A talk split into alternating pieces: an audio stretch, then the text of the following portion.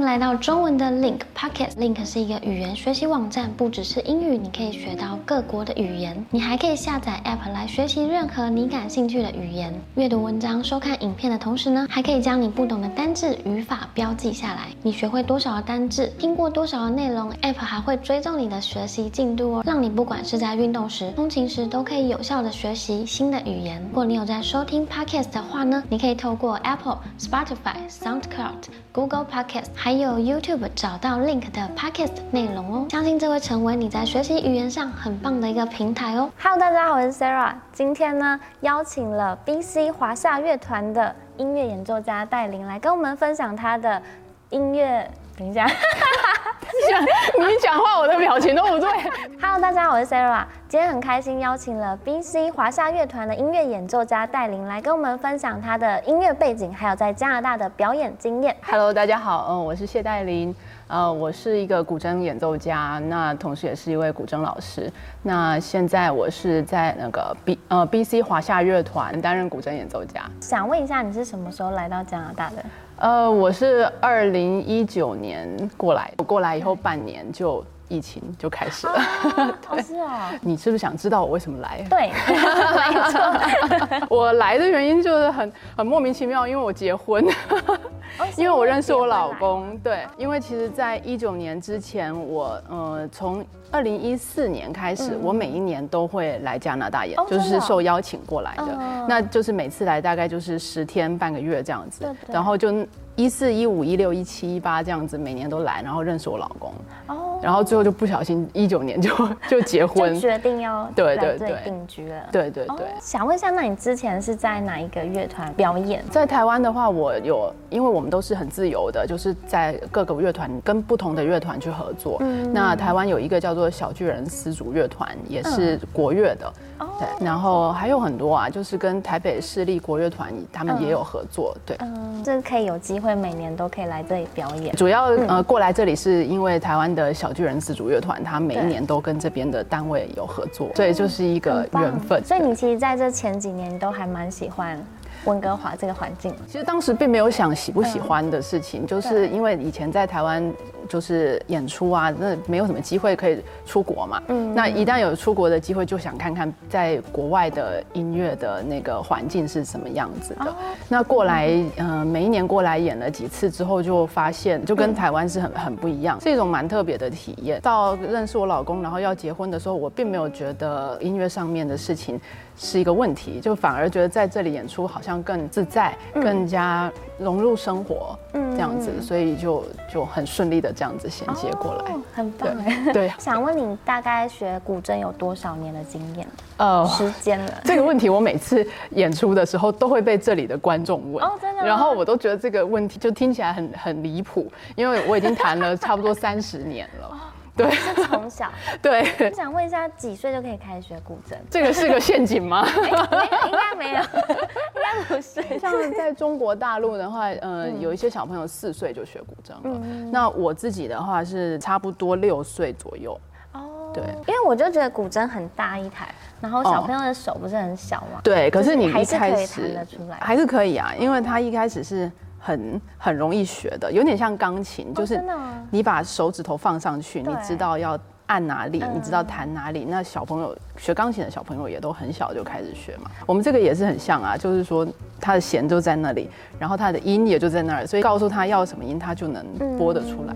一开始学是很简单的。就是主要是前几年是在学习，然后之后是主要是练琴为主，还是其实一直都要学新的指法，还是音乐这个事情是这样，就是它的指法有有一天一定会学完的，可能对几年之后你就学完了那些指法。可是你要在这个指法当中更加的精进的话，你是需要很长的时间去磨练的，还有包含就是音乐的那种比较抽象的东西的那种对表达，对那些东西就不是说你小时候就能去体会到的。有人就会说，哎，随着你的人生历练不一样，你的对音乐就会改变。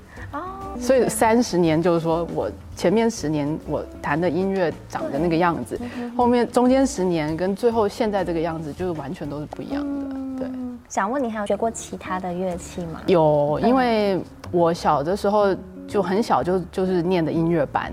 那在台湾念音乐班的话，从小学三年级开始，然后你要选一个主修乐器跟副修乐器，所以我的副修乐器是钢琴，所以等于是我也是从小弹钢琴。哦，对，我就主修古筝，然后副修钢琴。所以你是自己的兴趣学 的，你觉得我六岁的时候会有这种兴趣 吗？说不定很小就有这个音乐的启发。呃，我妈妈说，我妈妈认为我有那个天分，因为我妈妈会弹一点点古筝对，所以我小时候会喜欢坐在这个前面，然后 就这样，哦就这样拨一子下，拨一对。下嗯，然后她觉得我可能喜欢，所以她就把我送去学。其实学琴的过程是很辛苦的对，因为你要练啊。对，小孩子就练练几下就不想练嗯了，所以很快就很想放弃。加上如果老师比较严格的话，嗯对，所以其实我真正到自己觉得真的有兴趣，我觉得很晚，是在大概高中哦，真的。高中左右，对，那你中间有中断过？没有哎、嗯哦，那很厉害。欸嗯没有，就是小学进去念音乐班之后，呃，我就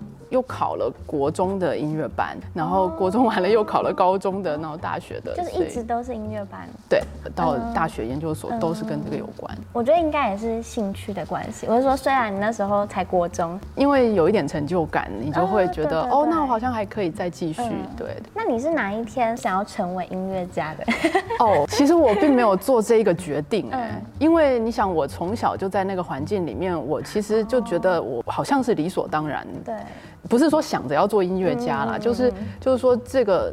弹琴啊，音乐这件事情就跟我肯定是分不开了。对对，就是我我的一部分了，所以从来没有怀疑过这个事情。就慢慢的到长大，然后到大学研究所的时候，我们一边一边在学校念书，一边就会开始接一些演出。对然后慢慢的就形成这样。我这种情况应该应该是某一天下定决心不要走音乐。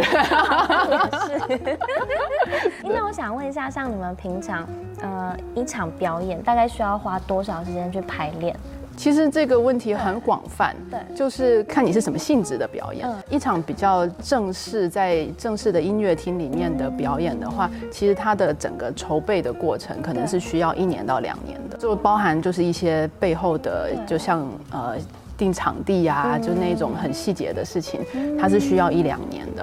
那比如说像我们 BC 中乐团，呃嗯对，BC 中乐协会底下的这些乐团，它都是需要提前一两年来策划将来的演哦出。这么久时间？但是如果你说排练的话呢，其实是在演出的前几个月，或者是前有的时候是前半年，有的时候是前可能几个礼拜都有可能，就看演出的的这个分量。那如果都是新的东西，然后还要看合作的音乐家是不是新合作的人，因为通常音乐节嗯、呃会有一些比较特别的主题，对可能会跟别的不同音乐类型的音乐家来合作，他就会需要一个磨合的过程。那我们可能要提前我觉得这很像跟我在剪影片、拍影片一样，就是很多人也会问我说，大概要花多少时间？嗯你很难其实说每啦一支影片都不一样时间，嗯对，就很难讲。对对可是对还是有一个大概。对啊那就很好奇，就是你们一天，就是音乐家一天大概是长怎么样？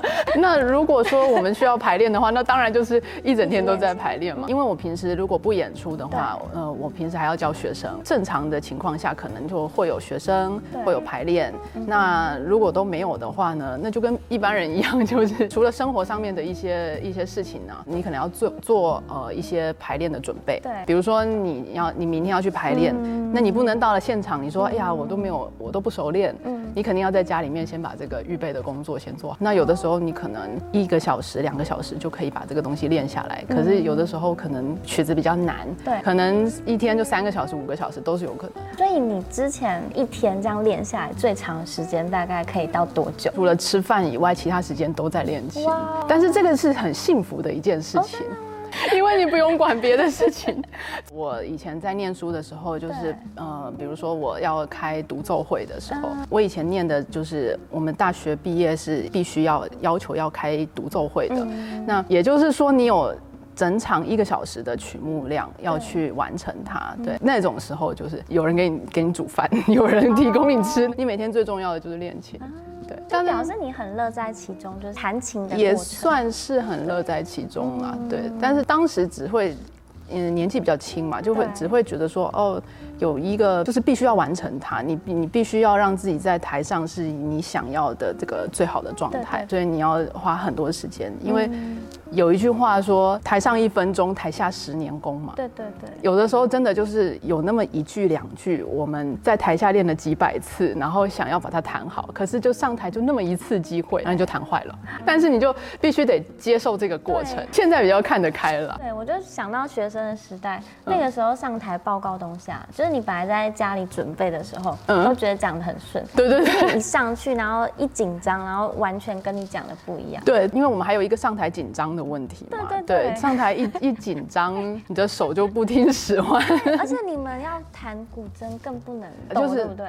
对，我会手抖不能抖，我会哦抖，我从小就可会是抖那。个听得出来吗？别人可能听不出来，因对为一他般人可能听不出来。因为他不知道你平时弹的怎么样啊，哦他没有比较嘛了解。对那对对可是我们自己会知道说我的状态不好，哦对，所以就会比较挫折嘛。对。对那你现在目前有哪一些表演经验呢？除了呃独奏的表演经验，然后我现在在这边的话，跟很多乐团合作，嗯比如说像呃我们现在在的这个地方是 BC 中乐协会，嗯那呃协会底下呢，我待的那个团叫做 BC 华夏乐团，就是专业的呃中乐团、呃我补充一下，这边我们叫中乐团，对那在台湾我们会叫国乐团，在台湾都讲国乐，但是对如果在中国的话，他们会讲民乐，哦，明月。中乐是明香港的说法哦哦，真的。对，因为这个 BC 中乐协会是香港人创办的，我这个古筝是中乐嘛，所以跟中乐来合作是理所当然的事。嗯那我在这边也偶尔会参加一些就是西乐的单位，就是他们是拉小提琴啊、那个大提琴那一种的。那西乐的单位跟古筝来合作的时候，也会有一些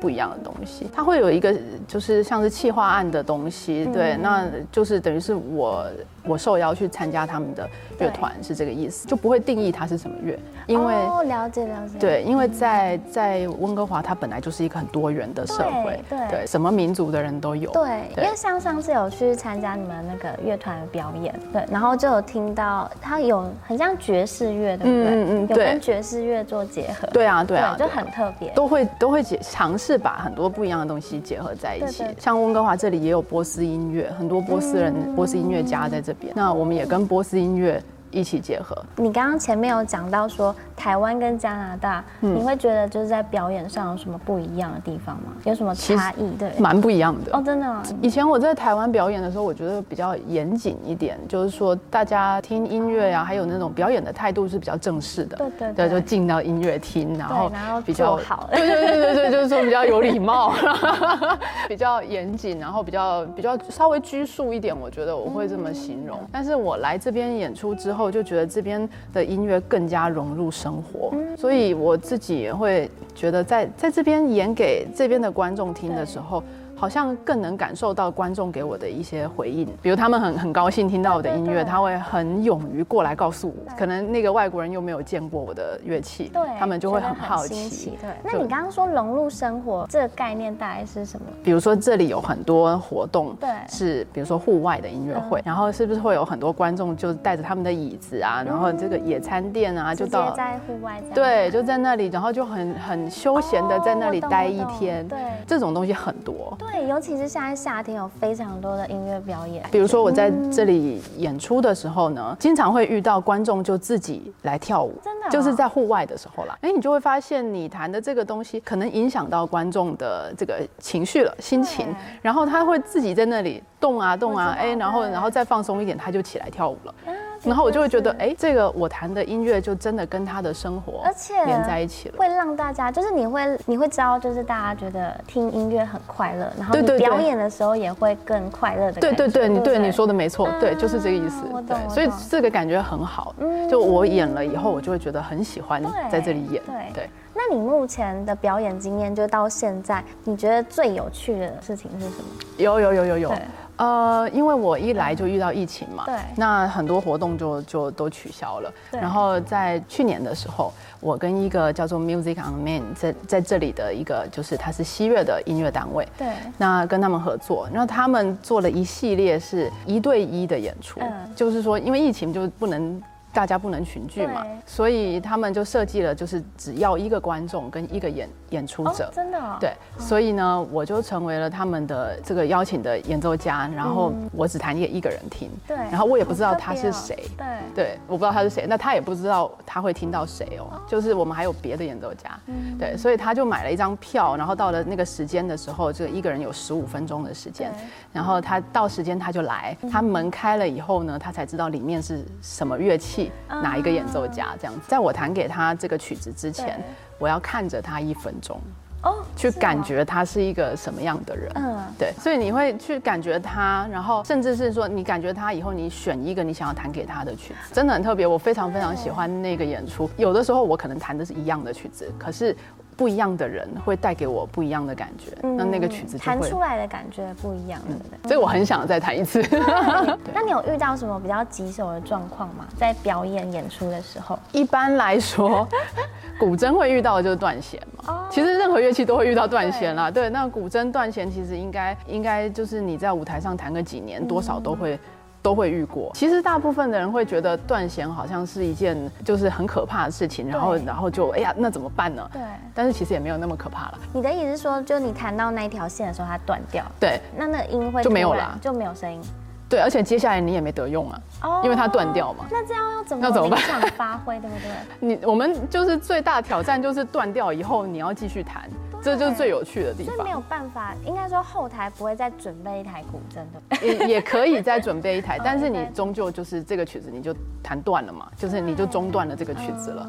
但是我们最喜欢我啦，我自己最喜欢挑战的事情就是说，它断掉之后，我是不是还可以继续想办法把它对，弹下完去？比如说我需要那条弦，但是它现在没有了，我是不是可以弹别的来替代？哦，对，所以就是你要马上就有是这样不子会的让大家觉得，一直是不是走 音了？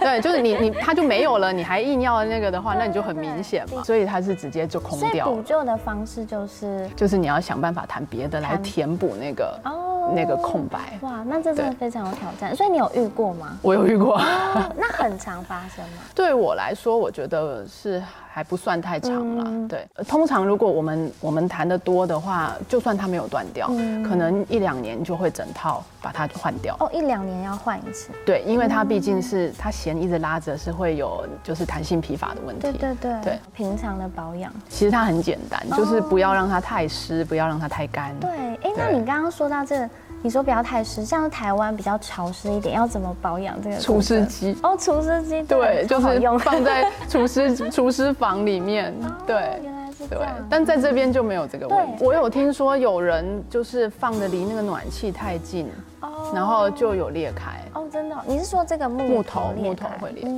对为我想问一下，一台古筝大概要多少钱？其实大概也就五百八百加币，也就有一有一台哦，但是这当然就是一分钱一分货啦。对，像像我有一个学生很高兴的，就是不知道在网上还是哪里买了一台，好像是八百块钱的。对然后他现在就一直发出一些一些很奇怪的杂音啊， 说五百八百能够买到一台，但是五千八千也能买啊。哦，对了解了，解。所以其实到很很高档的都是有。眼前的这台大概这一台要多少大概钱哦在呃加币的话，大概在两三千、两千多、三千这样子。那你的课程大概是年龄层的分布？哦，我是什么年龄都有教，而且真的哦我小朋友啊，或是大人我都有教哦哇。但是我自己的学生其实是大人比较多。哦，真的吗？，对，因为我很喜欢教那种，呃，就是他自己很喜欢，所以要来学的人。对，所以因为大人很多是，比如说他年轻的时候有学过，但是他呃想要再把它学回来，以前对没有嗯对对以前没有时间学。嗯，因为毕竟是自己有兴趣的，他也对会学的比较快，是比较是是认真在。对对对嗯对，那如果是零基础的大人呢，也有啊，也是 OK 的，也有但是对大概要花多久时间，可能才能弹出一首曲子？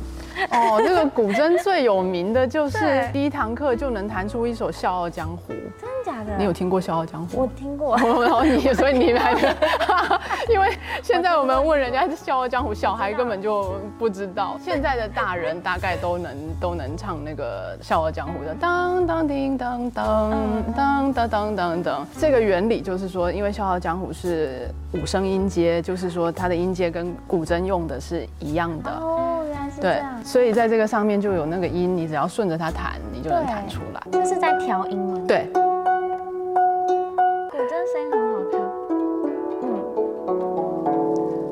现在没有戴指甲，因为我们平时是要戴，要戴指甲对，要戴指甲。呃，一些年纪比较大的演奏家，他们是用自己的、呃指甲弹的，嗯对但是他们弹的曲目就仅限于就是传统的曲目，嗯对，就没有办法弹太太新颖的东西这样子。哦，原来是这 样我。就告诉你，从这条弦开始，嗯一直往前走。对当当当当当，五个音，对不对？然后我们就弹五个音，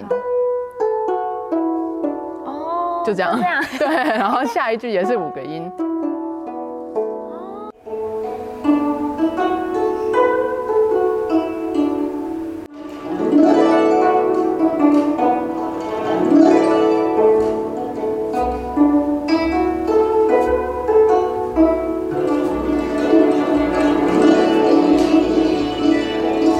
一开始的时候很简单哦，，所以是一开始。 那大家会不会上一第一堂课就是觉得哦好有成就感，然后第二堂课就开始 也没有啦，就是我认识了古筝嘛，慢慢的会，因为任何乐器都是这样，就是都有更深入的东西要去探讨。就是大家可以看到这个地方有有一个呃琴桥，那这个琴桥其实它是把这个弦就是分成了两边，那我们一一般只弹右边，因为右边才有音，左边就是像效果一样，哦真的哦对，所以就是很像什么闹鬼的那种声音。 有哎，这样刚刚一弹就有对对，这是它的左边，那它的右边就这样。差很多哎。对啊应该很多人会好奇，就是音乐家收入来源是什么？ 嗯，就是我们的演出费啊，演出费嗯然后教学生的学费啊，对嗯主要是这个啦。